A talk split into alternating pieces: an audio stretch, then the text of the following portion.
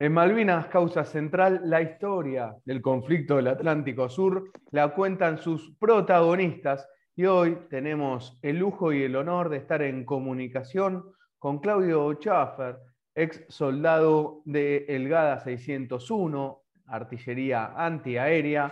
Claudio, muy buenos días, muchísimas gracias por esta comunicación para con nosotros. ¿Cómo estás?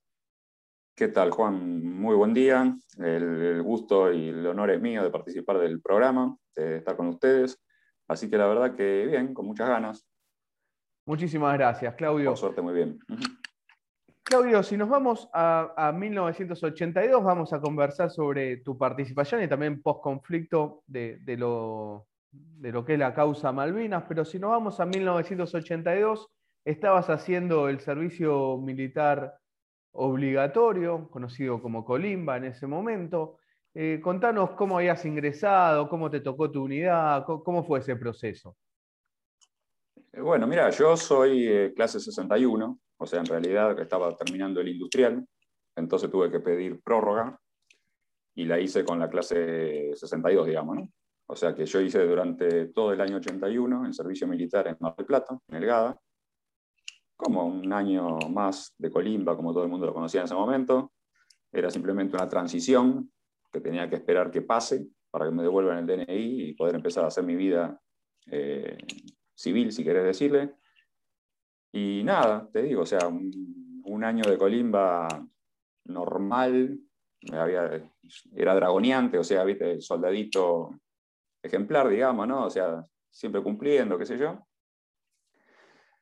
En febrero estaba ese año, era el curso de ingreso a la universidad, así que me vine para Buenos Aires, la mayoría parte de los días había pedido un permiso, hice el curso de ingreso en la facultad, tanto en la UTN como en la UBA, este, y ya había probado los dos, o sea, después tenía que decir solamente en qué universidad iba a seguir, y yo tenía fecha, porque yo trabajaba, trabajaba, estaba dentro de la Colima en la parte de operaciones y de inteligencia, en la batería comando del GAS 601, y ya había visto la información que el 14 de abril nos íbamos de baja. O sea, era la fecha que yo tenía de baja. Si hago un poquito más de memoria, el primero de abril, mi primer fuga del cuartel. O sea, nada, yo me quedé haciendo un laburo para el teniente coronel Arias. Me dijo, mira, tomate todo el tiempo que necesites, hacelo durante la noche. Este, y mañana, si tenés que ir, te vas. Así que yo, nada, me quedé laburando esa noche para el teniente coronel, primero de abril, 7 de la mañana, viene el viejo, este, le presento todo el trabajo, qué sé yo, dice, bueno, lo revisó, listo, te puedes ir. Este, después, bueno, nada, viene el, el, otro, el mayor con el que yo estaba, que era Pla, y me empezó a decir, no, bueno, te vas, no te vas, te vas a ir cuando yo quiera, te vas a ir cuando yo quiera. Y yo, ¿viste? donde manda capitán, no manda marinero, soldado viejo, venía de un mes prácticamente que no estaba en la colimba. Agarré y me fui, me fui a la miércoles, me fui sin permiso. Viajé a la noche, llegué a la noche a mi casa, o sea, ya casi sobre el 2 de abril, digamos. Mis viejos estaban durmiendo. Y así como estaba, me fui a la cama, me metí en la cama. Imagínate, venía en el tren, estaba medio resfriado, me sentía más o menos y el 2 de abril me enganchó en mi casa, este, durmiendo plácidamente, que me despertó mi vieja llorando a, no sé, eran las 8 de la mañana, las 7 de la mañana, no sé. Y la verdad que no entendía nada. Este, así que bueno, ese fue, digamos, un poquito mi historia pre-2 de abril, digamos, ¿no? O sea, el 2 de abril me agarró, si querés, como, como, como desertor, como fugado, ¿viste? La primera vez que lo hacía y yo tengo ese tacto, ¿viste? Para elegir la fecha donde justo Argentina toma Malvina o entraba en guerra, estaba como loco. Te perdí el audio. ¿eh? Sí, perdón, eh, lo, había ah. silenciado. Estábamos conversando con Claudio Schaffer, eh, ex soldado delgada 601. Y Claudio, ahí cuando vos venías de, todo este proceso, te, habías hecho el servicio militar eh, obligatorio, el 2 de abril te toma como en tu casa, como nos, nos contabas. Eh, y, pero ¿cómo te llega la, convocatoria? ¿Cómo es? ¿O te volvés a presentar? ¿Cómo es ese momento para, para después? Yo no, o sea, te repito, o sea, yo estaba, eh, seguía siendo soldado, o sea, no es que me había ido. Pues, este, yo, mi baja era el 14 de abril. ¿Te volviste a presentar este, entonces?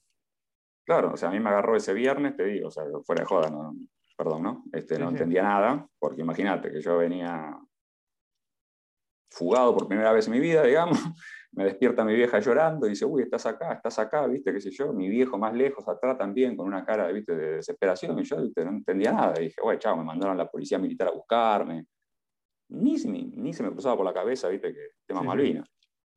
Este, así que no, no es que me fui, digamos, del servicio militar, yo estaba, estaba en actividad, si querés decirlo de alguna manera, ¿no? Me iba en la última baja, este, pero estaba, era, era parte, de, si querés, de, la, no sé cómo llamarlo, de la tropa activa. Sí, sí, de, los Colimba. Y, ahí volviste al regimiento, va, a la unidad entonces. Claro, no, bueno, si querés, por eso te digo, en ese mismo momento, o sea, yo te puedo decir, nada, imagínate, dormido, medio, mi vieja llorando, diciendo, te dejaron venir, te dejaron venir, no me decía más nada. Y yo, pero digo, ¿qué pasó? ¿Qué pasó? Nadie me decía nada. Este, y de repente, te digo, de vuelta, sentada en los pies de la cama, y yo, ¿viste? digo, ¿qué pasa? ¿viste? Y me dice, tomaron Malvinas, ¿viste? Y en ese momento fue como, ¿viste? Que, que entras en un remolino que te empieza a dar vuelta a todo. Yo digo, ¿cómo tomaron Malvinas? Digo, ¿quién? Yo pensaba, digo, los chilenos, los rusos, ni idea, ni por asomo pensando que, que Argentina iba, que había tomado las Malvinas. Este, me dice, no, el ejército, nosotros, los argentinos. Y ahí dije, bueno, claro, listo, digo, pará. Me empecé a dar vuelta a la cabeza todo. Digo, estoy como desertor. digo, me acabo de fugar sin permiso. Digo, nada, a ver qué hago. Así que estuve todo ese sábado hasta las 3, 4 de la tarde, me acuerdo, tratando de entender qué pasaba. En mi cabeza era un torbellino de, cosas. Imagínate que, que, me cambiaba todo. Yo ya eh, en 10 días me iba de baja, ya estaba pensando en buscar un laburo, ya estaba pensando en nada, en poder ingresar a la facultad, empezar a estudiar, y me veía de repente en el medio de una guerra, ¿viste? nada, en ese momento ni lo pensaba, pero sí lo pensaba como opción, ¿no? Este, y nada, tuve todo ese, desde esas, no sé, las 7, las 8 de la mañana que me despertó mi vieja, hasta las 3, 4 de la tarde, ponele, dándome manija, venía nada, algún vecino, mi hijo tenía un kiosquito acá en Banfield, este, venían los vecinos preguntar por mí, qué sé yo, ¿viste? yo no entendía nada, y nada, a poquito, durante todas esas horas me fui, la radio, el televisor, todo el mundo hablando de Malvinas, y me fui como tragando el sapo, digamos, ¿no? O sea, en ese momento diciendo, bueno, pará, la historia se está dando de esta manera, yo tengo justo el traje de soldado, soy soldado, este, nada, voy a ser protagonista de lo que pase. Así que bueno, llamé al cuartel, no me dieron ni cinco de bolilla, llamé a otro, ¿cómo se llama? otro compañero de Mar del Plata, que tampoco entendía nada, ¿viste? Porque te digo, o sea, nos habíamos ido, va, yo me había ido el día antes, pero ellos los habían dejado ir a la casa y todo. Este, y me dice, no, dice, no vengas, dice, espera el lunes, dice, vuelve el lunes, qué sé yo. Así que así hice. Bueno, me quedé ese fin de semana en casa, nada, tratando de poner en orden un poco mi cabeza, porque la verdad que no, entendía nada que podía llegar a pasar o no. Sabía que estaba en la unidad en ese momento más moderna del ejército, porque era la unidad 601, la unidad más moderna del ejército que había, el armamento que tenía, ¿viste? el tema de los cañones antiaéreos, el misil, el Roland, todo. Este, digo, si acá hay Bolonqui, vamos a estar ahí, ¿viste? Y bueno, nada, el lunes fui, me presenté tranquilito, ¿viste? Con mi bolsito. Este, me levantaron en peso, me dijeron de todo. Y nada, me dijeron, dice, mira, te salvás, dice, por Malvinas, dice, pues si no te comes un calabozo, dice, de tres meses por lo menos por haberte fugado, bueno, las cosas de los militares, ¿no? Así que, este, nada, esa semana nos quedamos ahí trabajando, eso te digo, de vuelta. Era parte de la batería comando, estaba en el grupo este que, que estaba como pegado al teniente coronel.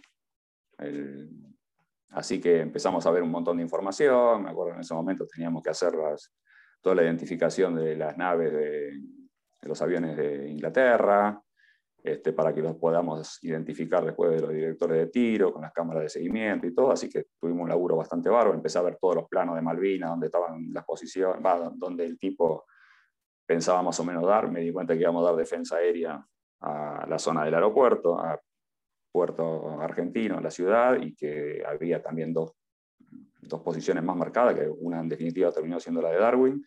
Este, y había otra más que no me acuerdo dónde era, que era en la otra isla, que al final esa no, ahí no, no fuimos.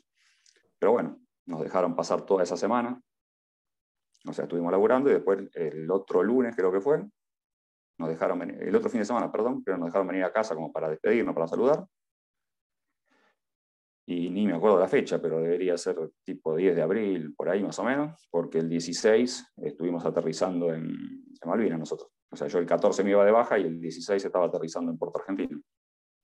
Y Claudio, estamos conversando con Claudio Chaffer. Claudio, ¿cómo fue ese, esa despedida de tu familia? Y con toda la con toda la hipocresía, digamos, ¿no? Que se podía tener en ese momento. De ambos lados, sabiendo que iba a Malvinas, o sea, yo volví y te digo, con toda la información que ya había visto, más o menos ahí, nada, te, repito, era operaciones de, de, Delgada 601, estaban todos los planos de, de dónde íbamos todo, y había cierta posibilidad de, ir a dar defensa aérea a Bahía Blanca o a Comodoro, y eso fue lo que yo dije en mi casa, ¿viste? cuando volví. Dije que íbamos a ir a dar defensa aérea, pero que como mucho íbamos a ir a Comodoro. Desde luego mi viejo no, no lo creyeron, pues me dijeron, bueno, ojalá con toda esa ¿no? hipocresía, te digo, bien entendida, digamos, de, no tratar de poner más leña al fuego. Y bueno, para mi viejo fue un balde de agua fría. Y yo te digo, el primer día, el 2 de abril, estaba como loco. ¿viste? Digo, mirá lo que me viene a tocar. Pero bueno, así mismo veía la televisión, la radio de vuelta, y digo, bueno, nada. Es el momento histórico, el pueblo argentino está pidiendo, viste, por todos lados, se están anotando voluntarios y qué sé yo. Digo, yo tengo la oportunidad de estar ahí. Digo, bueno, aunque sea una coma, viste, en alguna página de la historia de, de la Argentina voy a tratar de escribir. O sea que asumí, digamos, ese rol y tomé un poquito, después con los años, a lo mejor uno lo evalúa de esa manera, ¿no? De decir, de asumir un poquito el mandato de la gente que te decía de, de ir a pelear, ¿no? Este, y bueno, vine a mi casa, saludé, nada, me venía a despedir, sabía que no sabía por cuánto tiempo iba a pasar para volver a verlos o para escribirlos, le dejé, viste, nos habían dado unos datos de, cómo enviar correspondencia y qué sé yo, obviamente con la dirección de Mar del Plata. Y bueno, nada, llegó el domingo y me tuve que ir, me querían venir a despedir a Constitución, que nos íbamos a entrenar a Mar del Plata, le dije que ni loco, que, no vengan. Así que me, despedí en casa, tratando de tragarme, todavía me acuerdo si me traba la voz, ¿no? Este, y mi viejo lo mismo, mi vieja lo mismo, llorando, mi vieja pobre no aguantó. Este, y bueno, me fui para allá, para Mar del Plata de vuelta, sabiendo que no sabía cuándo iba a volver. Así que esa fue la, la salida. Estamos conversando con Claudio Schaffer, ex soldado de artillería antiaérea, Delgada 601.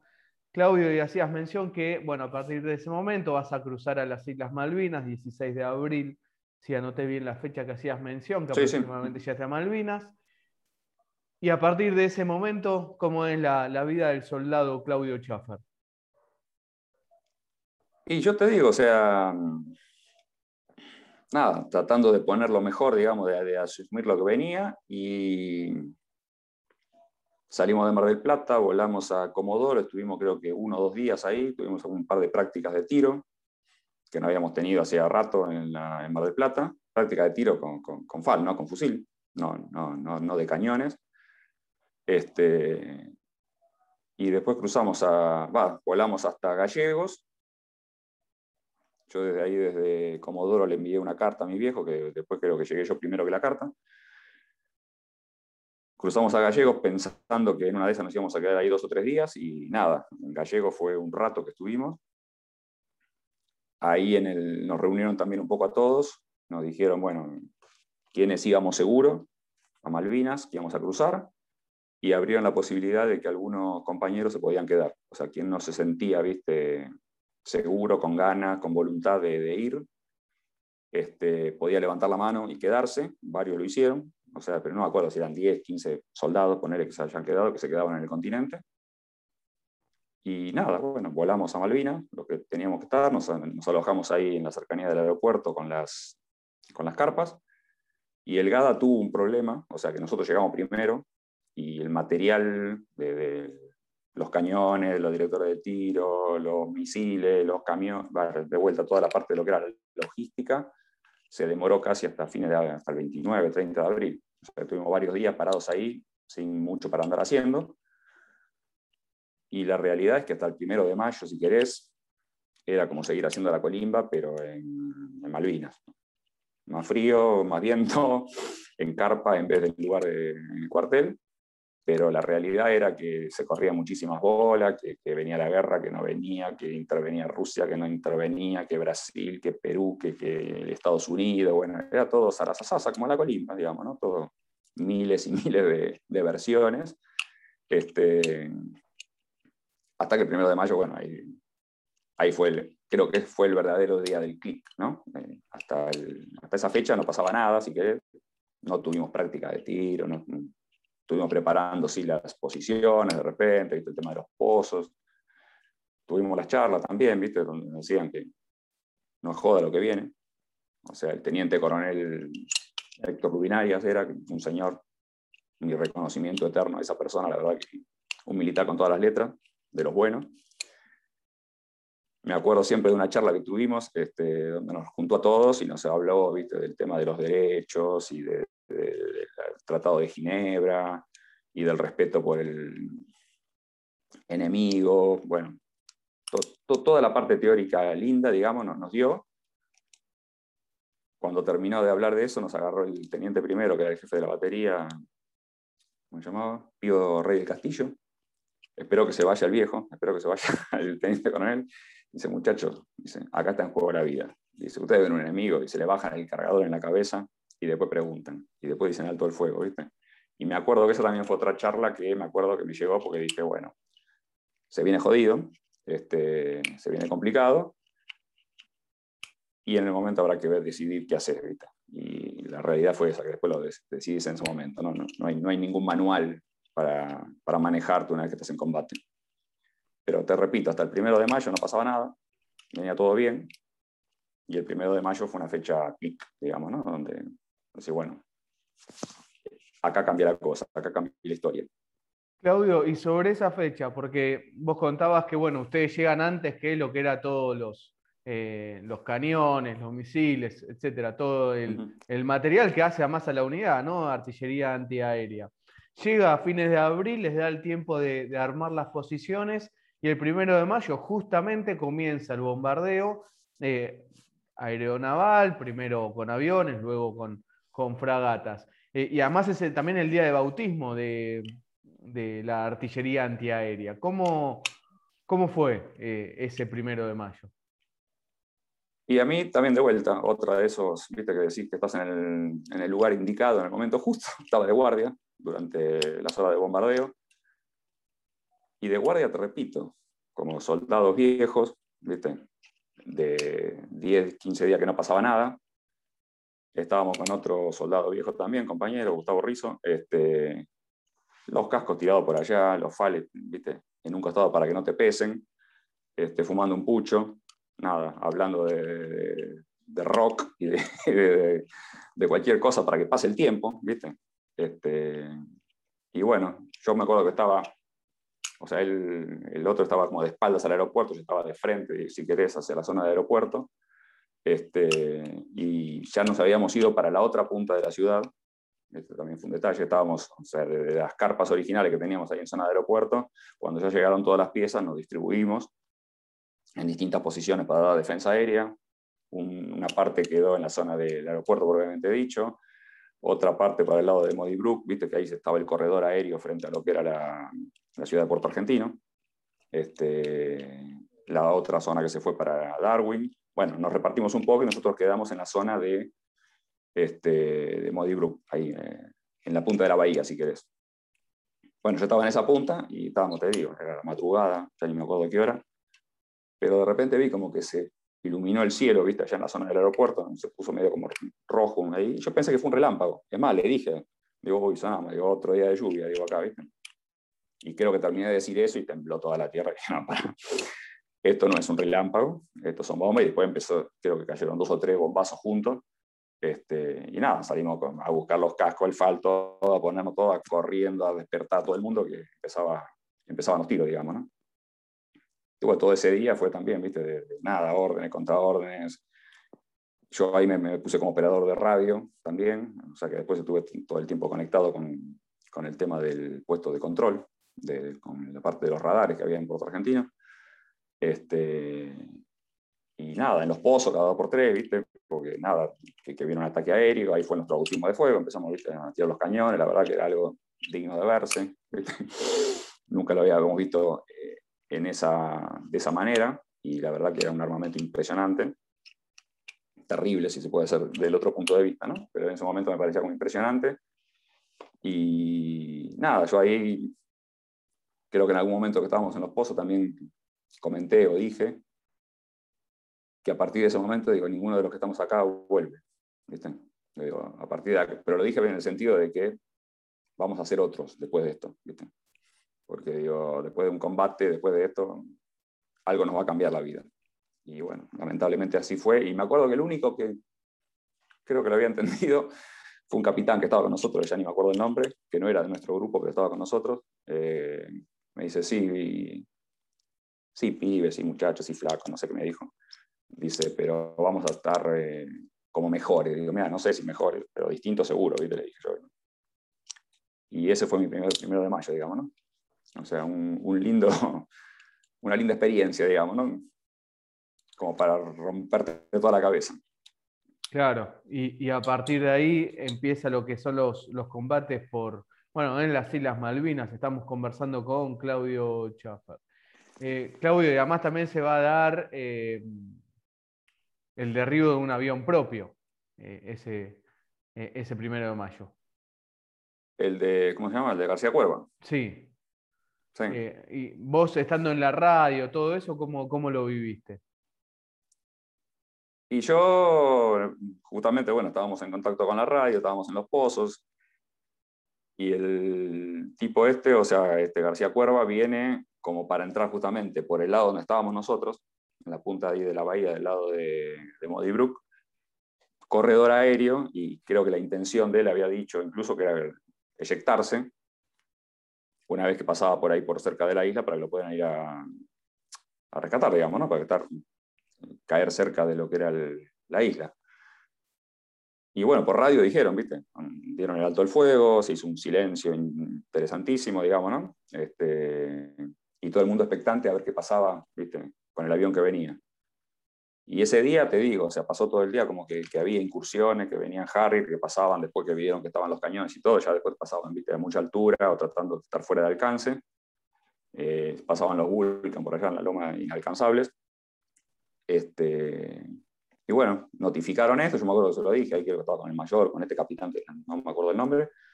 Este, digo, viene un avión propio, bueno, toda, toda la, la parafernalia del mundo militar, si querés, ¿no? Para decir las cosas. Este, y nos quedamos todos mirando, ¿viste? Esperando. Y bueno, venía el avión, se metió. Lo veíamos entrar, bajó. Y yo tengo en la cabeza como que venía tambaleando, ¿viste? O sea, haciendo así. Que yo dije, uy, está hecho pelota, ¿viste? Le dije, creo que el mayor me dice, no, está mostrando la escarapela. Me dijo el. Y al ratito, nada, no sé, alguien tiró alguien disparó.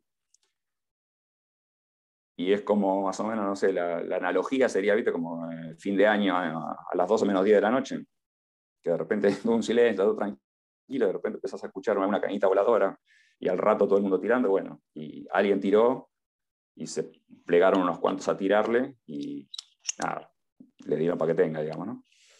Y el avión cayó ahí frente al aeropuerto después. O sea, atravesó toda la ciudad ahí, toda la parte de adelante y cayó. Pero bueno, no, fue un error. Y yo me acuerdo que le dije al mayor, pero era nuestro, le hago, ¿viste? Yo sí, callate, no digas nada, porque estaban todos festejando encima, ¿viste? O sea, vos veías en los pozos de adelante, otros grupos que estábamos todos juntos ahí, la verdad que no sé ni, ni quiénes eran, pero de nuestras posiciones vos estabas viendo otros lugares. Y claro, había gente que saltaba. A, a, los que no les llegó esa información de que era una, un avión propio. Yo calculo que debe haber pasado por eso, que no llegó uh -huh. esa información, que no fue transmitida en algunos lugares y alguno claro. lo vio y tiró. La verdad que confundir, viste, un, Harrier con uno de, con un Mirage, con un cosa un Dagger, creo que era, eh, que confundirlo, o sea, son bastante distintos. Pero bueno, en ese momento, adrenalina pura. Y yo calculo que estaban esperando eso, que alguien tire, el primero que tiró, y bueno, los demás se sumaron todos atrás y le dieron para que tenga. Estamos conversando con Claudio Schaffer, ex soldado de artillería antiaérea GADA 601. Claudio, y a partir de ese momento, ustedes eh, continúa el conflicto, el primero de mayo, nos contaste cómo fue el bautismo de, fuego la artillería antiaérea, tu participación como soldado allí, y a partir de ahí, cómo, cómo es la, la vida de ustedes, porque si vamos, solo hago la cronología, Claudio, 21 de mayo desembarcan los ingleses, luego viene el combate de Darwin Pradera al Ganso y luego van a avanzar para Puerto Argentino. En el medio, por supuesto que durante todos esos días ustedes son permanentemente bombardeados y atacados. ¿Cómo, cómo son esos días, Claudio? Y nosotros, yo a veces digo, ¿viste? en el GADA tuvimos, estuvimos una sola vez bajo fuego, que empezó el primero de mayo y terminó el 14 de junio, porque no, nos buscaban siempre, ¿viste? O sea, todos los días estábamos, eh, vos tirabas un tiro, y yo me acuerdo de la desesperación, no la desesperación, ¿no? Pero dentro de ese elemento que no llegó, me acuerdo que, le digo el viejo, pero bueno, es, es Lubinaria, ¿no? El teniente coronel, el Teco, siempre se quejaba porque no llegaron los camiones, o sea, no fueron, o sea, tenía que andar pidiendo ayuda de logística para la parte del movimiento de las piezas a, otros, a otras unidades. Este, y él sabía que tirabas tres tiros de alguna posición, el Roland, por ejemplo, ¿viste? o sabía que lo asomaba, tiraba, disparaba y lo tenía que sacar porque a los 20 minutos tenías un bombazo ahí, pero clavado. Este, y bueno, nada, los días como transcurrían desde el primero de mayo, ¿viste? empezando a escuchar, ¿viste? de repente de, de, bajas que iban sucediendo en algunas distintas unidades, bombardeo de un lado, bombardeo del otro, yo te repito, estaba con la radio y estábamos en contacto permanente con el PCIA o PCDA, no, me acuerdo cómo se llamaba, ¿no? el, tema del, puesto de, radar, el puesto central de, de radares de la Fuerza Aérea. Nosotros teníamos nuestro propio radar este, y a su vez cada director de tiro tenía sus radares de, localización y de seguimiento y estábamos siempre al tanto de lo que estaba pasando, digamos, ¿no? de incursiones, de, incursiones aéreas, de bombardeo, de, lo que pasaba. Cuidándonos todas las noches, ¿viste? tenía siempre algún saludo que te, que te, daban, siempre tenías que andar durmiendo en los pozos, ¿viste? yendo de uno para el otro. Y la realidad es que los primeros días, bueno, estás con una adrenalina bárbara, te, te volvés loco, estás expectante, pendiente de todo eso, y a la larga es como que te vas acostumbrando, digamos, ¿no? Otra vez otro bombardeo más, bueno, otra vez a los pozos, otra vez acá. Y tratando de, de, poner lo mejor de uno, digamos, ¿no? Tratar de, hacer lo mejor que se podía hacer con lo que uno sabía y con lo que uno tenía. Este, y esperando, nada, que pasen los días, que, que haya algún tipo de definición, ¿viste? Y bueno, te enterabas de, bombardeo de barcos, de toques, en ese momento la parte naval, y después ya, como decimos, después del desembarco y el ataque de Darwin y del avance hacia el puerto argentino, ya, viste, nada, la cosa era bastante pesada porque todos los días te enterabas, viste, de bajas y de baja de un lado y baja del otro, viste. La verdad que complicado. Y a partir de, bueno, ahí se van a dar después también lo que es eh, los combates eh, finales por la capital, por Puerto Argentino. Em, y, son permanentemente, porque acá hiciste mención algo muy importante, ¿no? Ustedes disparaban sus piezas y luego la tenían que mover porque eh, los ingleses empezaban a bombardear. Pero llega un momento que además ustedes también tienen ya la artillería naval los ataques eh, aéreos, pero además también la artillería terrestre y los británicos luego del desembarco. Es decir, ya empiezan a ser una zona fuertemente de combate la de ustedes, eh, y sobre todo con las piezas. Eh, ¿Cómo son ahí los, los, días finales, Claudio, del combate por Puerto Argentino? Estamos conversando con Claudio Chaffer. Y yo te digo, o sea, nada, ya los últimos días, el último día, que fue cuando empezaron a ver creo que el 25 de mayo había sido la primera baja que tuvimos nosotros, propia, digamos, ¿no? de, del grupo, que ahí también un poco es como que tomas otra dimensión, ¿no? Quizás a lo mejor haciendo la analogía ahora con la pandemia, perdón, ¿no? Pero viste que de repente son números, las bajas, los muertos, mientras no te tocan, este, es un número más, es algo que está pasando, que no te pasa a vos, pero me acuerdo que, esa primer baja que tuvimos nosotros, que era el flaco este de Gurrieri se llamaba, que fue la primera baja que tenía una historia atrás. O sea, de repente era un conocido. O sea, era el, el flaco que salía con la hermana de mi amigo que estaba haciendo la colimba. Este, y la verdad que fue un día tremendo en lo personal, ¿no? Un poco por eso, ¿no? Por tomar realmente la conciencia de eso, porque hasta ese momento te digo, o sea, es como que normalizás el ataque. O sea, ya sabes que viene un ataque aéreo, ya sabes que viene un ataque naval, que te metes en los pozos, que te puede tocar, que no te va a tocar, que la diferencia entre estar vivo y estar muerto son 5 centímetros, 10 centímetros, una esquirla. Este, extremas todos los cuidados, desde luego. Es como que apretar los dientes con, con, tu amigo que tenés al lado y si te tiene que tocar, ojalá que le toque a otro, porque en definitiva es eso. Este, y estás luchando pendiente de tu propia vida, digamos, ¿no? O sea, yo alguna vez dije y tuve un bolón impresionante entre los combatientes porque decía, digo, que vos vas a la guerra a luchar por la soberanía, por la patria, por la bandera, por todo eso, pero una vez que estás en combate, pelea por tu vida. Este, la de tu vida, la de tus compañeros, tus amigos, y después sí viene todo lo demás, ¿no? Pero lo primero es quedar, quedar vivo. Este, me hice un flash, perdóname, ¿no? Pero me estabas preguntando por después del... No, está, bien y...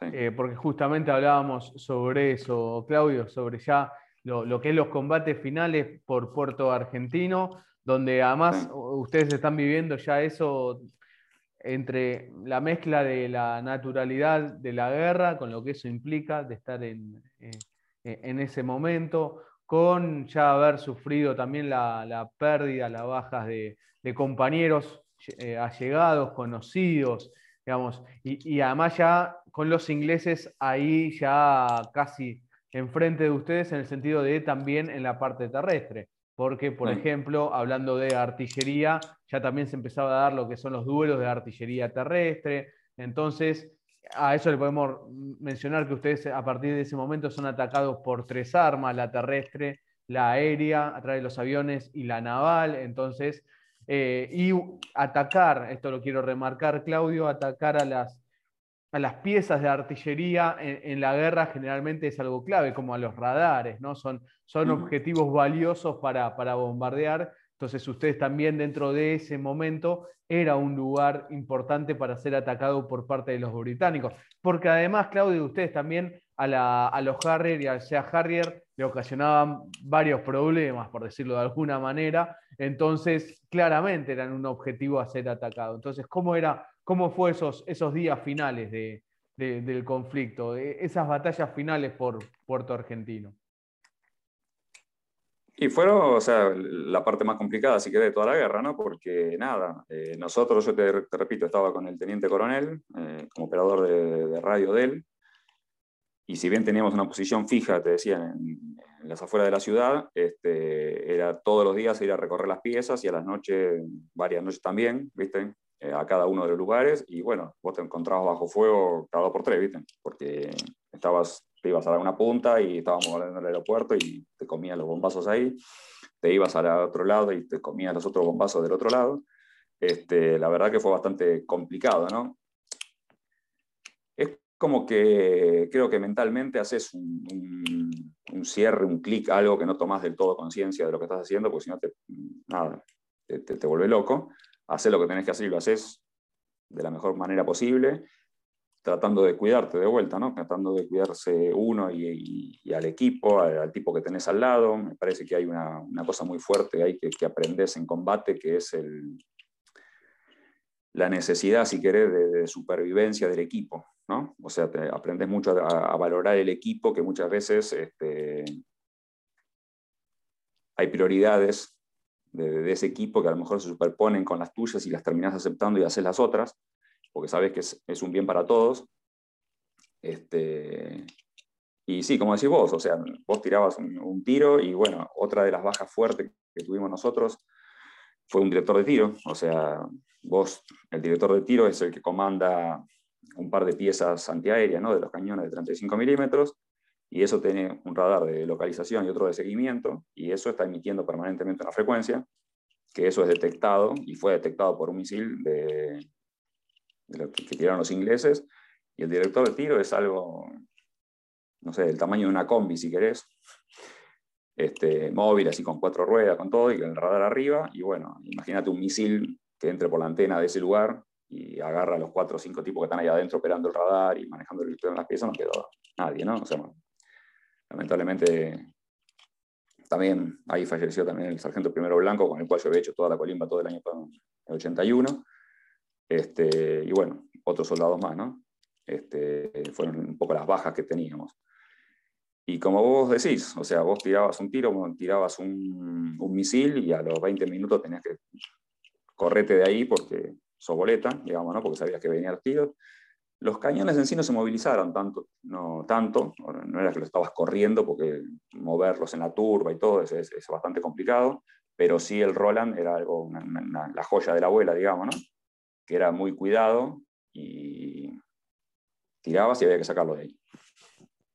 De vuelta, después el tema este, como decís vos, mm, te tiraban con artillería naval, con artillería aérea, y después cuando ya venía el avance de, terrestre, también con el, fuego, artillería, artillería, ¿no? mortero, cañones, con todo lo que vos tengas. Una cosa que a mí me llamó la atención, yo volví a Malvinas en el 2018, fue la distancia que había entre Darwin y Puerto Argentino, ¿no? O sea, son 80 kilómetros, más o menos, no sé, o 70, qué sé yo. Digo, todo lo que pasó para que los tipos vengan caminando y que no los pudimos parar con nada. O sea, no, ¿por qué no atacamos ahí? Yo siempre decía, ¿por qué no atacar los barcos primero? ¿no? O sea, no lo deje de desembarcar de ninguna manera. Pero bueno, nada, llegaron, avanzaron y llegaron.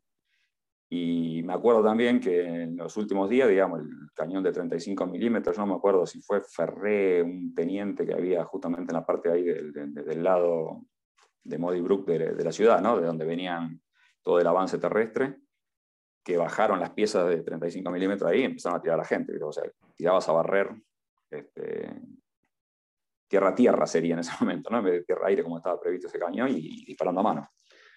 Porque lo que se veía también desde esa posición, que estábamos en la punta, era el repliegue de las tropas y la verdad que era deprimente, ¿no? porque escuchabas gente que, que a lo mejor no de nuestra unidad, porque teníamos contacto, te repito, porque lo hacíamos a visitar, porque sabíamos de las bajas, pero de repente ¿viste? vos veías otro grupo que estaba allá, que todos los gritos, qué sé yo, y que se ponían, se abrazaban con, con lo que se estaban replegando, por las bajas que habían tenido, obviamente, ¿no? Decían, che, y tal, y todo, y bueno, la verdad que era, fue, fue fuerte, ¿no? Todo, todo, toda esa parte. Y Claudio, ahí ya estamos hablando de lo que son los, los combates finales. 14 de junio, ¿Cómo, cómo lo viviste? ¿Cómo te enteraste de, la rendición? ¿Cómo fue todo, todo ese momento eh, del 14 de junio? Y fue, la verdad que fue terrible, ¿no? Fue, fue tremendo. Yo estaba de vuelta en la radio este, con el teco, este loco impresionante que era. Este, se venía de toda una seguidilla de días donde sabía ¿viste, que la cosa estaba llegando a un punto final, que no se podía avanzar. Yo después encontré una carta de mi viejo, creo que era del primero de junio, o del 2 de junio, ponele ahí, que también creo que llegó después que yo, pero donde yo le decía que no creía que durase más de 15 días más, ¿viste? por el estado en que estaban las cosas, por las cosas que uno escuchaba, por lo que yo hablaba, y te digo, el teniente coronel, el mayor en ese momento, por lo que iban diciendo, ¿viste? Era nada, desinteligencias, había cosas de falta de logística, este, se venía un final, ¿no? Y cómo lo viví, yo te digo, eh, fue un golpe bajísimo, o sea, fue algo muy fuerte. Si bien internamente, te soy sincero, te hablo con el corazón en la mano, o sea, uno está esperando que, que tenga un final eso, porque nada, ya las bajas eran permanentes, yo había tenido una charla, si querés, por así decirle, cuando fue justamente que, cayó el misil este, en el director de tiro, que, que murieron seis, siete de nuestros compañeros. Yo no fui al, al, entierro de esos compañeros porque algo que no te dije de cuando falleció este pibe de Gurrieri, O sea, obviamente fuimos ahí y ese primer contacto con, un muerto conocido, con un muerto real, con, alguien que te toca, y ver ese entierro me mató, me destruyó, porque viste, verlo enterrado, un tipo en una bolsa y sentir el ruido que todavía hoy me hace ruido en la cabeza, de los cachos de piedra de turba cayendo en la bolsa vacía del tipo en un hoyo lleno de agua, la verdad que esto no es un fin para nadie, ¿viste? o sea, no es un lindo final para nadie. Y tomar conciencia de que podía ser cualquiera de nosotros, nada, en ese momento ¿viste? me pegó fuertísimo, pero bueno, estabas ahí, había que bailar y bailamos, ¿viste? No, ningún problema. Después había tenido una charla con este tipo, con el mayor Pla, que te repito, habrá sido fines de mayo o principio de junio. Cuando fue el, bombazo este en el director del tío, no me acuerdo si fue el 5, 8 de junio, por ahí ponele, que el tipo me decía como que no había forma de que pudiésemos ganar, ¿viste? Me dice, la, la palabra justa, la presentación, dice, che, dice, ¿conoces Uruguay? yo digo, ¿por qué? Pues nos habíamos quedado él y yo, teóricamente, los demás habían venido todos al velatorio de, esta gente, al entierro, perdón, de esta gente. Y le digo, ¿por qué? Dice, y porque hay que ver, dice, viste, si después cuando termine esto nos llevan allá o no, como prisioneros. Digo, pará, le estamos dando batalla, le estamos hundiendo barcos, le estamos volteando aviones, todavía tenemos cosas para seguir luchando, ¿por qué hablas? ¿Por qué bajas los brazos? Era mi, mi, pregunta, ¿no? No se lo dije así, obviamente, ¿no? Porque el chabón era mi jefe, digamos. Y ahí el tipo bueno, me, tiró un rollo que, me quemó el final de la guerra, vamos a ser honestos, ¿no? O sea, me mató porque me decía esto, de la falla, de los puteríos internos que había entre las fuerzas, que la Marina, que la Fuerza Aérea, que el Ejército, que la logística, que las balas, que los traslados, que la comida, que, bueno, me, me abrió una ventana que nunca quise ni nunca me gustó que me hubiese abierto, ¿no? Pero bueno, me lo contó. Y bueno, cada vez más complicado el final, cada vez más bajas, cada vez más muertos. Este, y el 14 de junio, alto el fuego, yo con la radio, con el teco, lejos como siempre, o sea, estaban todos en los pozos y nosotros con el jeep allá en el medio de, del campo, porque él se ponía ahí para ver bien, digamos, si venían aviones o no, esperando el alto el fuego, ¿viste? Wow, nada, ¿qué pasaba? Pero había habido un alto el fuego ya. Y cuando confirmaron que, que nada, listo, que no había más nada que hacer, que, había que, era el fin, digamos, de los combates. Me acuerdo siempre, y te digo que se me pone la piel de gallina, que el, que, el coronel, el teniente coronel Arias, este, el viejo, como yo le digo, me acuerdo que se sacó el casco, se agarró la cabeza, se le piantó un lagrimón al tipo, dice, listo, Chaffer, dice, apague todo, dice, vaya y coméntele a la tropa, dice que, que ya no hay más nada que hacer que dejen todo, ¿viste? Y yo me acuerdo que, me mató verlo al chabón en esa posición. Este, me doy vueltas, salgo ¿viste? corriendo a los pozos, lo dejé al tipo ahí con el jeep y el, el, conductor, el, chofer que teníamos en ese momento, otro soldado obviamente. Y fui a los pozos para decirle a todos, che, listo. Y te puedo asegurar que fue un, un dolor que todavía siento adentro de ver a suboficiales del ejército argentino festejando el alto el fuego o el fin de la guerra, como si fuese, siempre digo lo mismo, como si fuese el gol del minuto final, el minuto 92 de una final de fútbol entre Brasil y Argentina, ¿viste? Los tipos abrazándose, saltando, y yo digo, pará, flaco, o sea, sos militar, vos estás para esto. Y por otro lado, ¿viste? después con el tiempo, nada, asumís que el tipo es un ser humano, que también quería que se acabe todo eso, que, también estaba en riesgo su vida. Y fue un momento duro, un momento de mierda, vamos a perdón, ¿no? Pero fue un momento para, para definirlo.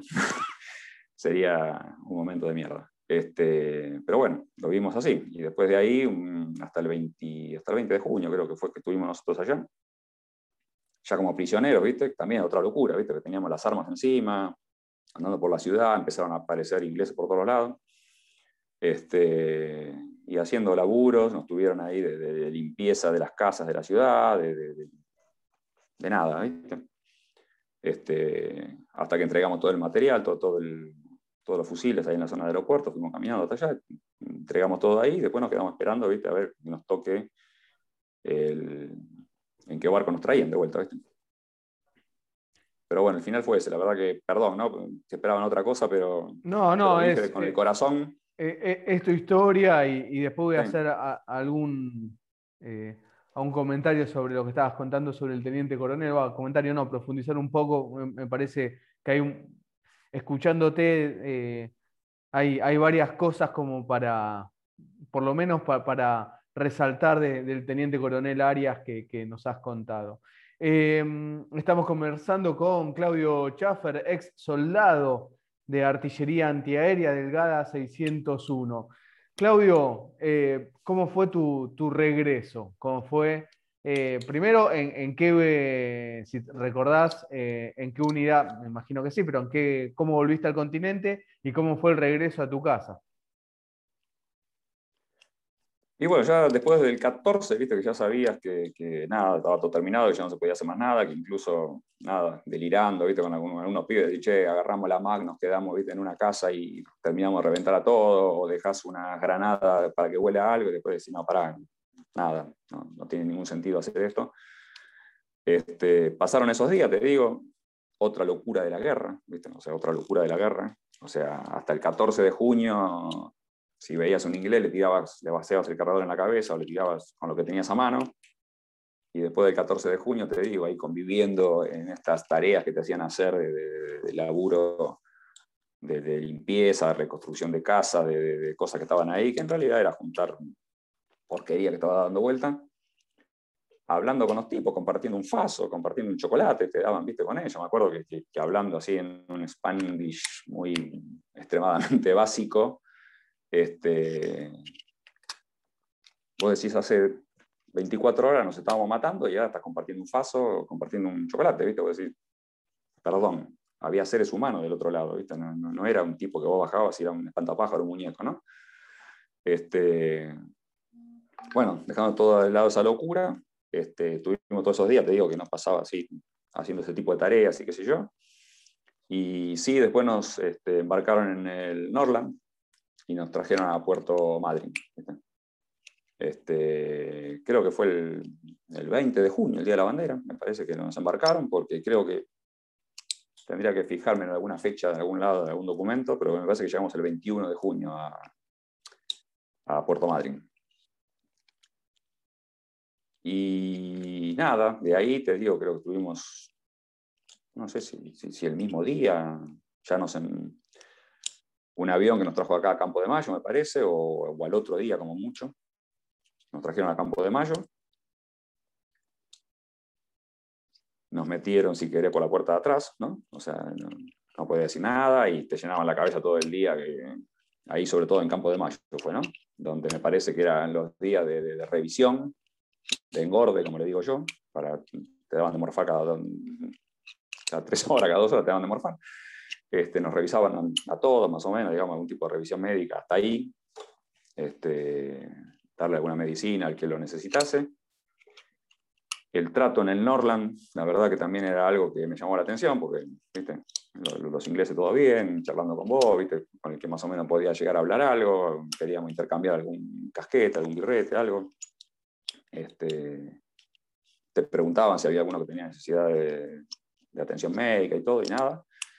Y bueno, en Campo de Mayo, eh, el tema era lo que pasó en Malvinas, queda en Malvinas, nadie puede abrir la boca, nos hicieron firmar una, no me acuerdo, que una lista, qué sé yo, de un texto que decía eso, que, que, la información estratégica y qué sé yo, que no podíamos hablar, que me importaba tres pomos, le puse el ancho y venía a buscar, ¿viste? yo voy a hablar todo lo que se me dé la gana. Este, y después de ahí, mi desesperación en ese momento era que estaba en Campo de Mayo, mi familia en Banfield, hacía un mes y pico que no tenía novedades de ella, y probablemente no sabía, yo escribía carta cada dos por tres, pero no, después telegrama, mandaba también algo, este, la verdad que no sabía si, si, les había llegado, yo quería hablar por teléfono, digo, déjenme hablar por teléfono, o, que llame a alguien por teléfono y que le diga que estoy acá. Ni bola me dieron, o sea, no me dejaron de ninguna manera. Pensé en fugarme de ahí también, me dije, me, rajo, me, subo un coche acá en la ruta, qué sé yo, que me, que me lleve a mi casa, me voy a mi casa. Este, cuando me empecé a acercar ahí una zona, me pararon en seco, me metieron adentro, me cagaron a pedo. Bueno, este, la cuestión que de ahí me llevaron a Mar del Plata, en tren. Nos dejaron esa noche en Mar del Plata. este, que, nos permitieron ir a dormir a la casa de, a los que vivían allá, obviamente cada uno volvió con su familia. Nos hicieron un recibimiento, la verdad, muy fuerte, emotivo, todos los familiares y, la gente de Mar del Plata al tren, porque sabían que estábamos llegando y la verdad que fue algo que estábamos todos llorando como, como boludos ahí de la emoción. Este, al otro día fuimos a entregar todo al cuartel y de ahí nos fuimos. O sea, creo que no, creo que no pasé otra noche en el cuartel. O sea, ese mismo, ese mismo día entregamos todo lo que teníamos de, la indumentaria de los milicos.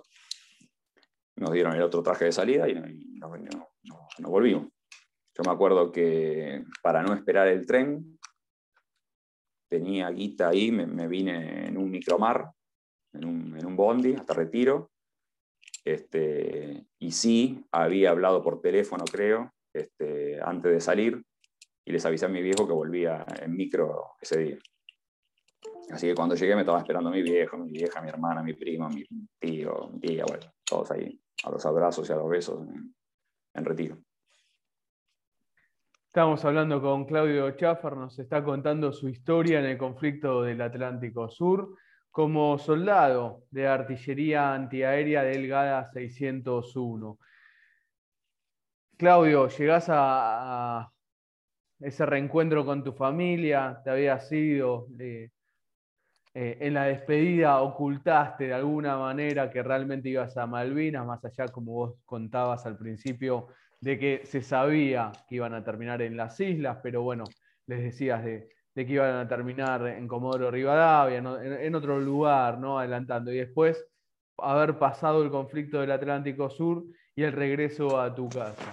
¿Cómo fue a partir de ese momento, ahora vos ya nuevamente como civil, llevando en tu, en tu espalda, en la mochila, eh, haber pasado el conflicto del Atlántico Sur, ¿Cómo fue todo ese, ese periodo, siendo también, continuando, digamos, con, tu vida también como pibe, porque tenías 20 años, es decir, seguís siendo un pibe, seguís siendo un pibe, pero ahora además ya con eh, nada más y nada menos que una guerra eh, como experiencia. ¿Cómo fue a partir de, ese momento tu vida como civil?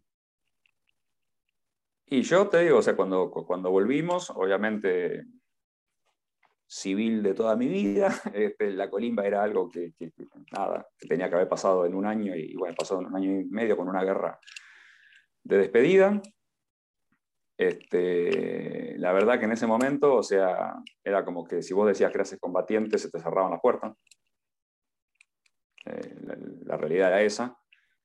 Éramos los locos de la guerra en ese momento. Este, yo lo que traté, digamos, de quizá como, como forma de, supervivencia después en la posguerra, fue de despegarme un poco del rol de, del soldado, digamos, ¿no? O sea, yo veía, estaba en contacto con, con, mis ex compañeros, con varios de ellos. Traté de decir, bueno, esto no hay que olvidarse jamás de, todo lo que pasó. Tenía mi escala de valores totalmente distinta a la del pibe de 20 años que fui hasta el primero de mayo. Este, todo trastocado, había, siempre digo lo mismo, ¿no? la cantidad de cosas que después no me importaban nada, que para la gran mayoría eran importantes.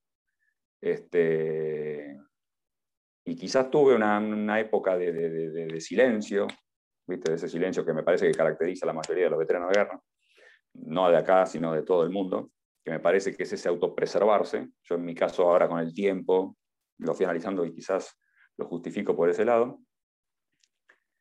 Este, nada, le puse foco a tratar de reinsertarme lo más rápido posible. Retomé la facultad, o sea, volví el veintipico de junio, ¿no? De allá, te decía. el fines de junio volví de Mar del Plata. Y en julio, va, en los, primeros días de agosto ya estaba arrancando el segundo semestre, digamos, en la UTN porque tenía que laburar. había dado el examen en la UTN y en la UBA, pero bueno, me quedé con la UTN por un tema de, prolijidad de horarios. Este, y buscando un laburo, ¿viste? buscando laburo urgente este, para poner la cabeza en otro lado y con otro foco. ¿no? O sea, traté de focalizarme en eso, ¿no? en, la, en, la, en la vida civil, porque también veía como que muchos de los compañeros que estaban pasando, obviamente eso no fue en esos meses, sino que fue en los primeros años, que estoy hablando, era como que quedaban, yo decía que el rol te come a la persona, digamos, ¿no? Y el tema del excombatiente, digo, era la forma en que uno, si no tenías forma de reinsertarte en otro lugar, si no tenías forma de encontrar un laburo, que muchos, te repito, en muchos lugares vos ya quedas combatiente y quedas afuera, este, yo digo que como el rol te come y, y quedas como prisionero de ese rol de combate que ya no tenés. Pues yo digo, es el día de hoy que muchos amigos el otro día me mandaron también uno, che, feliz día del soldado. Yo ya no soy soldado, yo fui soldado en el 82. Soy otra cosa ahora, ¿viste? Este, gracias a Dios.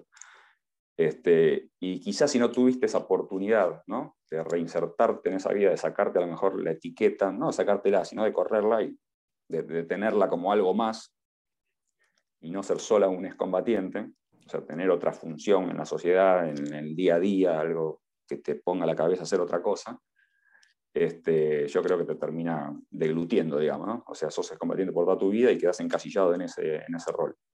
Yo en lo personal traté, te digo, de salir de ese, le puse foco al, tema de mi carrera, eh, empecé a buscar laburo, tuve la oportunidad, la suerte terrible de enganchar un laburo en lo que era la vieja Entel. En ese momento las empresas del Estado sí tomaron combatientes.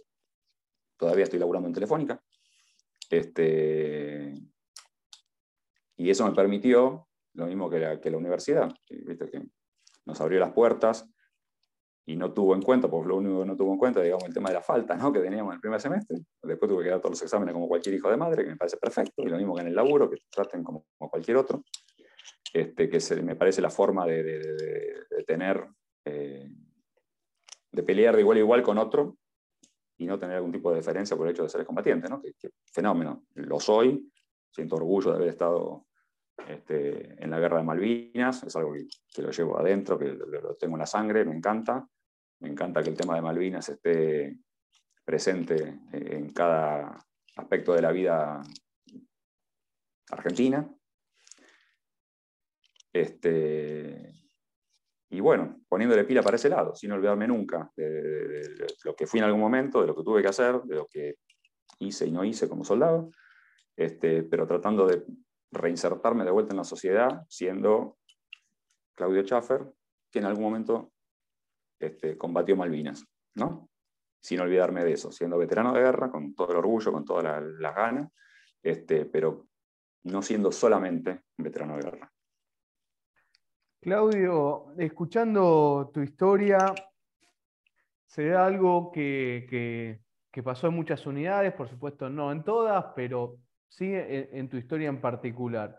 La desmalvinización los puso a ustedes como víctimas, pobres pibes, que lucharon por nada, que eran más enemigos los oficiales argentinos que los eh, que le disparaban a ustedes, es decir, los británicos. Pero escuchándote toda tu historia que nos has contado, Delgada 601, desde donde vos lo viviste, nos contaste, les pidieron, en un momento le dijeron, el que no quiere ir, que levante la mano y que dé un paso al costado. Hubo soldados que lo hicieron, lo cual está perfecto. Eso también pasó en otras unidades. También mencionaste que estás orgulloso, lo acabas de decir, de haber participado en el conflicto del Atlántico Sur. Eso desarma cuando a vos eh, la desmalvinización los pone como un pobre pibe, una víctima, todo eso. Y también hablaste, con, por lo menos así lo noté, Claudio, con mucho aprecio del viejo, es decir, del teniente coronel Arias, ¿no? a quien mencionabas viejo hasta te quedó marcado cuando Arias recibió por radio la orden de cesa el fuego, se terminó todo. ¿Te quedó marcado? ¿No lo describiste cómo se sacó eh, el casco y, se le escapó un, lagrimón? Eh, y, te quedó eso marcado, ¿no? Pero también mencionabas, bueno, como el viejo, en el sentido de, eh, por lo menos así lo interpreté yo, escuchándote, de, de, aprecio para con él, porque, bueno, habrá estado claramente a las alturas de, de lo que es eh, una guerra, ¿no? Entonces, eh, a, quiero hablar un poco de, de la desmalvinización y, y, tomar todo esto eh, y decirme si estoy, si no interpreté bien, tu, no, no, no, interpretar, perdón, no sería la palabra, pero si, si todas estas eh, menciones que estoy haciendo, estos resaltados que estoy haciendo de lo que nos has contado, estoy equivocado, ¿no? Como, bueno, pará, mi teniente coronel, no, el viejo, un buen tipo, eh, se le fue un lagrimón. Eh, la, historia de ustedes fue distinta quizás a cómo la, quiere instalar la desmalvinización permanentemente. Esto, ¿cómo preguntarte? ¿Cómo, cómo sentís la desmalvinización cuando escuchás todo, toda la, historia que, que, atacan permanentemente e instalan, ¿no? Y el tema, por eso te digo, o sea, la guerra de Malvinas se dio, obviamente, eh, en un gobierno de facto, con una institución, las Fuerzas Armadas eh, manchadas de sangre, que, apañan y, apañaron a asesinos, a delincuentes. Pero dentro de las Fuerzas Armadas, o sea, yo entiendo que como en cualquier otro aspecto, ¿no? En cualquier otro, si querés, eh, subgrupo ¿no? de la sociedad, hay gente que le pone la mejor de las pilas y hay basura. Este, yo te puedo hablar y repito, y no me quiero ¿viste, meter en cosas que no, que no las vi, que no las viví, pero dentro de el GADA 601, te digo, el viejo es un tipo que, era un tipo fallecido hace un par de años, este, que yo me saco el sombrero después de la guerra. Es más, lo crucé una vez en Florida y nos pusimos a charlar y después mantuvimos toda una serie de charlas, sobre todo por, por mail y todo.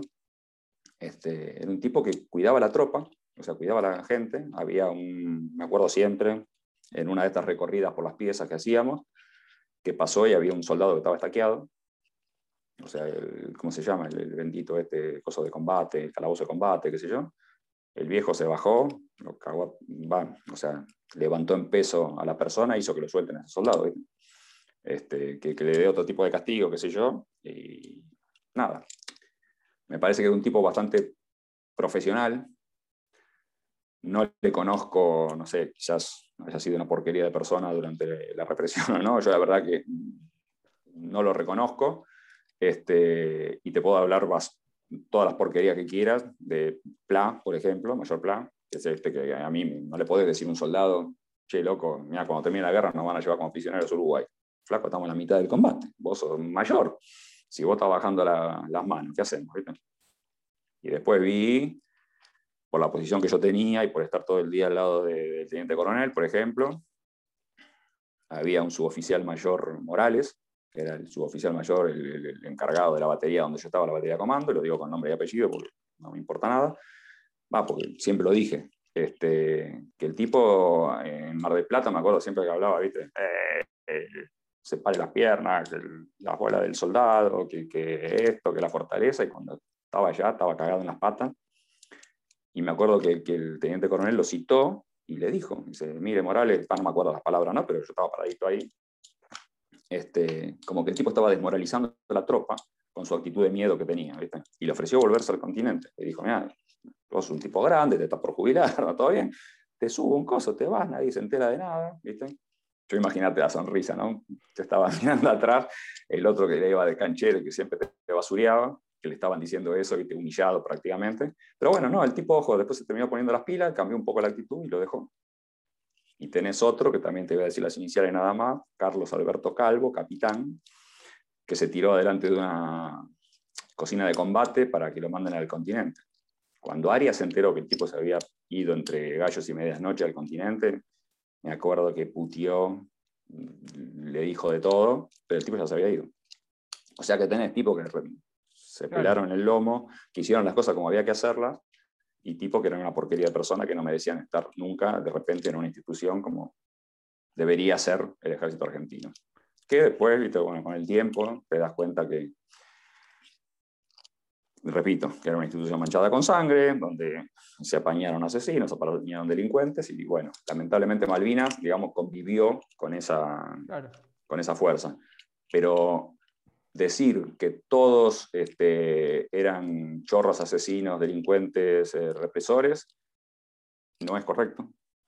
Y decir que todos eran San Martín, Belgrano y cosas, menos, es menos correcto de todos los lados. Y nosotros los soldados, te digo, o sea, yo siempre digo lo mismo. Asumimos un poco, la gran mayoría de todos los que conozco, asumimos el, rol que nos tocaba en ese momento. Te repito, estás luchando por tu vida y hacer lo imposible para, que, para tratar de salvarla. Hicimos lo que pudimos con lo que sabíamos y con lo que teníamos. y lo que nos decían que hacer, más o menos tratábamos de hacer las cosas lo mejor posible. Pudimos haber hecho quizá más, no lo sé, pero seguramente pudimos haber hecho mucho menos y no lo hicimos. Entonces, viste, eso, qué sé yo, viste, te da un poquito de orgullo decir, bueno, nada, este, fuimos a luchar por, lo que, por un bien de todos, por, por, la soberanía, por, por el país, eh, estábamos ejerciendo un rol que en ese momento, nada, teníamos el uniforme y teníamos eh, esa función y tratamos de hacerlo lo mejor posible. Ahora, después de la desmalvinización, por eso te digo, tratar a todo, meter todo en la misma bolsa no es correcto. No es correcto. O sea, ¿hay casos rescatables? Yo creo que sí. Y así como hay muchos, y conozco muchos veteranos que hablan maravilla de sus superiores, y yo te puedo hablar de repente, porque te digo. El tipo este, el sargento eh, primero Blanco, que René Pascual Blanco, que falleció allá, un señor preocupado por la tropa, preocupado por su laburo. El teniente este Arias, teniente coronel, preocupado por, por, la logística, que no falte la munición, que no falte la comida, que los soldados que estaban este, enfermos, que los lleven al hospital, este, preocupado por salvar las cosas. De, yo lo vi, te digo, en varias reuniones, porque estaba ahí con la radio con él, te digo, estuve parado en un montón de lugares donde quizás escuché un montón de cosas, pero de repente peleándose y discutiendo con, con, con Joffre, creo que era el otro general que había ahí, porque por dónde poner las piezas y discutiendo por las necesidades que tenía, que, necesitaba un camión, que necesitaba municiones, que necesitaba esto, que necesitaba el otro, peleándose y golpeando los escritorios, porque quería hacer bien su laburo. Y alguna vez me dijo el viejo, me acuerdo, eh, me atan las manos, Chaffer me dijo, me atan las manos cuando yo estaba medio desesperado, ¿viste? que de repente veníamos en el jeep o que salíamos, que él tenía reuniones cada dos por tres ahí en, el centro este de donde estaba el radar, y salía, vos le veías con la calentura de que no le dejaban hacer lo que el tipo quería. Así que por eso digo, hay de todo. O sea, ni una cosa ni la otra, me parece. Totalmente, Claudio, y me parece eh, muy importante esto que también estás haciendo, dando nombre y apellido de, los que estuvieron a la altura y los que no estuvieron a la altura, porque eso es Malvinas. Y eso es lo que hay, que, hay que desarmar. Eh, lo que contabas del teniente coronel Arias, que se cruza a un soldado que está estaqueado y da la orden rápidamente de sacarlo de esa situación, está claro para la desmalvinización que instala que había una orden de los superiores de más o menos tratar a todos ustedes en esa situación, claramente no, claramente no. Eh, y, lo estás demostrando vos contando tu experiencia desde donde lo viviste y con los superiores, ¿no? Diciendo, bueno, este, este y este se portaron de esta manera. Y eso es, eh, me, parece fundamental. Por eso te digo, te aclaraba, te decía que lo, que te, cuento es lo que yo vi. Después escuché es 50 millones de cosas, ¿no? Claro, es que es eso, yo vi eso, vi eso y viví eso, ¿viste? Es que es eso, Claudio, porque la desmalvinización cuenta nada más una, una parte de la historia de Malvinas, lo cual uno no dice que no, eso no pasó, no, claro que pasó, pero es, son, eh, después hay miles de historias para contar y resaltar y, también eh, tener en cuenta. Y, hay una frase, Claudio, que, que me pareció extraordinaria. Podríamos haber hecho mucho menos si no lo hicimos, ¿no? Por ustedes los soldados. La verdad que hasta le, repito y hasta me vuelvo a emocionar. Me, emocioné cuando la escuché, cuando la dijiste y la vuelvo, me vuelvo a emocionar ahora. ¿no? Podríamos haber hecho mucho menos y no lo hicimos. La verdad que eso es una definición de, ustedes, los soldados y de los oficiales, suboficiales de cuadro que han estado a la altura, no de los que no, no lo estuvieron. La verdad que, es una, una definición eh, muy, muy justa, Claudio. Ah. Eh, Claudio, para finalizar, algo que te parezca importante resaltar, remarcar, algo ya sea del conflicto o, de, la, de lo que es actualmente la causa Malvina, lo que a vos te parezca importante resaltar eh, para, finalizar, Claudio. No, yo creo que, que, nada, o sea, una guerra nunca más, una guerra nunca más, o sea, hay que evitarla. O sea, la, guerra me parece que es eh, una de las formas que tiene la humanidad de demostrar la ineficiencia, digamos, en la negociación que puede llegar a tener un ser humano. A veces no queda, va, la situación te va llevando, pero no hay que olvidarse que, somos seres humanos que nos estamos disparando por una desesperación que no sabe ni quién está del otro lado, pero es un flaco igual que vos, ¿viste? que también está acorralado por esa situación. Este, es muy duro, digamos, ¿no? Es muy duro convivir con eso y con los años eh, se te van aplacando los ruidos y todo en la cabeza, pero eh, es algo que no se te borra fácil de, de la cabeza y no está lindo andar caminando con una mochilita tan pesada. La verdad que se hace cuesta arriba, pero bueno, nada, gracias a Dios creo que la gran mayoría pudimos con el tiempo resentarnos y, poder hacer nuestras vidas. Y con respecto a lo de la causa Malvinas, yo siempre digo que, dejemos de hablar un poco de causa. O sea, causa me parece como por definición, yo vengo de la, rama de la ingeniería, perdonen, ¿no? Pero digo, causa es lo que provoca algo, ¿no? O sea, una acción en este caso, o sea, un movimiento. Yo digo que la causa ya como, como como motor, eh, ya creo que está implantada en la sociedad argentina, ya la, tenemos en, los, en, el ADN, en los genes de los que, que, vivimos acá, la gran mayoría, lamentablemente, no en todos, pero bueno, la gran mayoría sí. Y yo digo de empezar a hablar en un proyecto Malvinas, en vez de una causa. La causa ya está, ya la tenemos, ya nos mueve a todos. O sea, vos decís Malvinas, ya algo cambia ahora, ¿no? Y fue sobre todo después de la guerra. A veces también hago esa diferenciación, ¿no? Que antes de 82 hablaba de Malvinas y era algo que alguien debería solucionar y después de la guerra de repente es algo que nos toca a todos. Entonces digo, bueno, empezar a lo mejor a hablar un proyecto en serio, ¿no? Una, causa que vaya más allá de un gobierno, que sea con la participación de, todos los sectores sociales y nada, ponernos metas, fijarnos metas, eh, buscar como todo proyecto los mejores recursos, eh, los mejores sponsors, eh, buscar ayuda para que eso se pueda llegar a tener un final y lograr de una vez por todas que, ese pedacito tan importante de nuestra tierra podamos entrar sin, sin pasaporte ahí. Porque algo de lo que me dolió también un poquito volver en el 2018, que dudé muchísimo de volver, la verdad que dudé muchísimo de volver, pero bueno, así como en el 82 el destino quiso que, que vaya Malvinas, dije, bueno, en el 2018 otra vez el destino, me gané un viaje en un sorteo y dije, bueno, voy. Este, una de las cosas que me te duele es, este, nada, presentar el pasaporte y ver que eh, instalada en nuestras islas hay toda una sociedad que no tiene nada que ver con nosotros. Este, es como que es otro, otro, que estás en otro país, pero no, es el nuestro, ¿viste? Es el nuestro y esa tierra es nuestra y las islas son nuestras. Así que digo, en una de esas, ¿viste? Nada.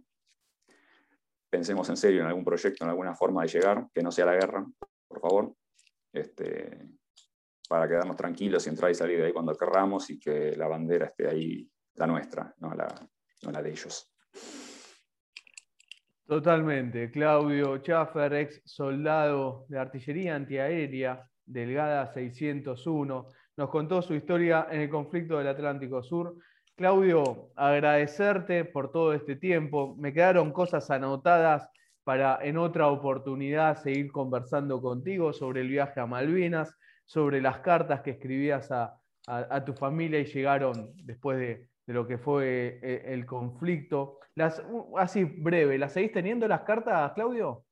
Sí, sí, sí. sí. ¿Tenés? Tengo, las que, tengo algunas de las que me mandaban ellos, que, recibí, que, que yo recibía de mis tíos, de, mi primo, que yo, de mis amigos, pero no recibía ninguna de mi casa, y yo le escribía cada dos por tres. Después en algún momento tuve también la oportunidad, porque mi tío laburaba en la Secretaría de Comunicaciones, y había un operador ahí del correo, en el correo argentino de allá, de, Malvinas, que también una vez me empezaron a, contactar, vino alguien, me dice, che, dice, hay un cartel en el correo que dice que, que te están buscando que te acerques vos porque quieren, no sé, contactarte con el, con el continente, ¿viste? Con el tema. Y la idea era que me, contacte, hablé con el tipo este, este, para hacer una llamada por teléfono, obviamente se me pegó un, sargento, qué sé yo, y dice, no, primero hablo yo, digo, mira, no, primero hablo yo y después habla vos, porque sin mí vos no hablas, ¿viste? Entonces, este, el tipo era como que quería aprovechar ese, eh, ese gancho para poder hablar por teléfono y llamar a la casa, la cuestión que ya era para el final de la guerra y obviamente quedó en la nada. Pero bueno, hace poco me hicieron llegar un, telegrama que mandó ese tipo eh, a sus compañeros del correo para que a su vez le avisen a mi tío que había estado conmigo hablando para tratar de coordinar una fecha de llamar por teléfono. Esta sí que tengo esas cartas, tengo un par de telegramas también que había mandado. bueno, esas cositas, esos pequeños tesoros que uno guarda. Este, nada, como esas grandes cosas que uno tiene de, su historia. Sí, son la, la, historia tuya, pero también la historia de Argentina, Claudio, sin ningún lugar a duda de, de, lo que fue el conflicto del Atlántico Sur. Claudio, agradecerte todo este tiempo que nos has brindado contando tu historia en el conflicto del Atlántico Sur. Agradecerte por lo que han hecho durante 1982, en esos días defendiendo a nuestra nación de una nueva invasión británica. Nosotros estamos orgullosos de cómo nos han defendido en 1982 lo que han hecho y también post conflicto de cómo han luchado para que la causa en ese momento, proyecto hoy, tomando lo que vos, eh, que lo tenemos que llevar proyecto, lo que vos decías, pero para que esa causa y los compañeros de ustedes que quedaron allí no queden olvidados, eso también fue lucha de ustedes permanentemente, sin ningún lugar a duda, una lucha que, que han ganado ampliamente porque, como decías vos, la causa Malvinas está en el pueblo argentino, está en el corazón de los argentinos, así que eso se ha instalado eh, con la militancia de todos los años de ustedes, con la lucha de todos los años de ustedes, post conflicto, sin ningún lugar a duda. Así que Claudio, agradecerte por todo lo que han hecho en 1982 y por este rato para Malvinas Causa Central, para conocer tu historia en el conflicto. Así que muchísimas gracias por todo, Claudio. Y quedamos a disposición para lo que vos necesites, lo que vos quieras. Ya eh, estamos eh, en contacto para, para seguir conversando sin ningún lugar a dudas. Así que, Claudio, muchísimas, muchísimas gracias de todo corazón. Gracias a vos, gracias a ustedes por todo lo que están haciendo, por toda esa difusión y es algo que también muchas veces hablamos entre los propios veteranos, ¿no? O sea, nada, el tiempo va pasando, estamos siendo cada vez menos, así que está bueno saber, ¿viste? Que, que, que, la bandera sigue en pie, que siguen luchando por esto. Y nada, bueno, les agradezco este reconocimiento, digamos, espero no haberlos aburrido con toda esta charla. Este, y nada, es lo que yo te decía antes, o sea, hicimos todo lo que pudimos con lo mejor y la, la mejor de las ganas y la mejor de las voluntades este, y bueno, nada, yo quedo también a disposición de ustedes para lo que quieran, cuando quieran, ya te dije, encantado de participar. Así que quedamos al habla con vos. Un saludo para todos y muchísimas gracias también por tenerme en cuenta y permitirme participar del programa. No, por favor. Claudio Schaffer, ex soldado de artillería antiaérea, GADA 601, nos contó su historia en Malvinas Causa Central, el programa de radio del Observatorio Malvinas de la Universidad Nacional de Lanús, que también nos, esto estoy pasando el chivo por si nos están viendo por a través de YouTube, también salimos todos los sábados de 12 a 14 horas en la radio de la Universidad Nacional de Lanús. Claudio Schaffer, muchísimas gracias, un honor. Gracias a vos, eh, Juan. Un abrazo a todos y un saludo para todos. Gracias. Eh. Muchísimas gracias. Hablamos con Claudio Schaffer.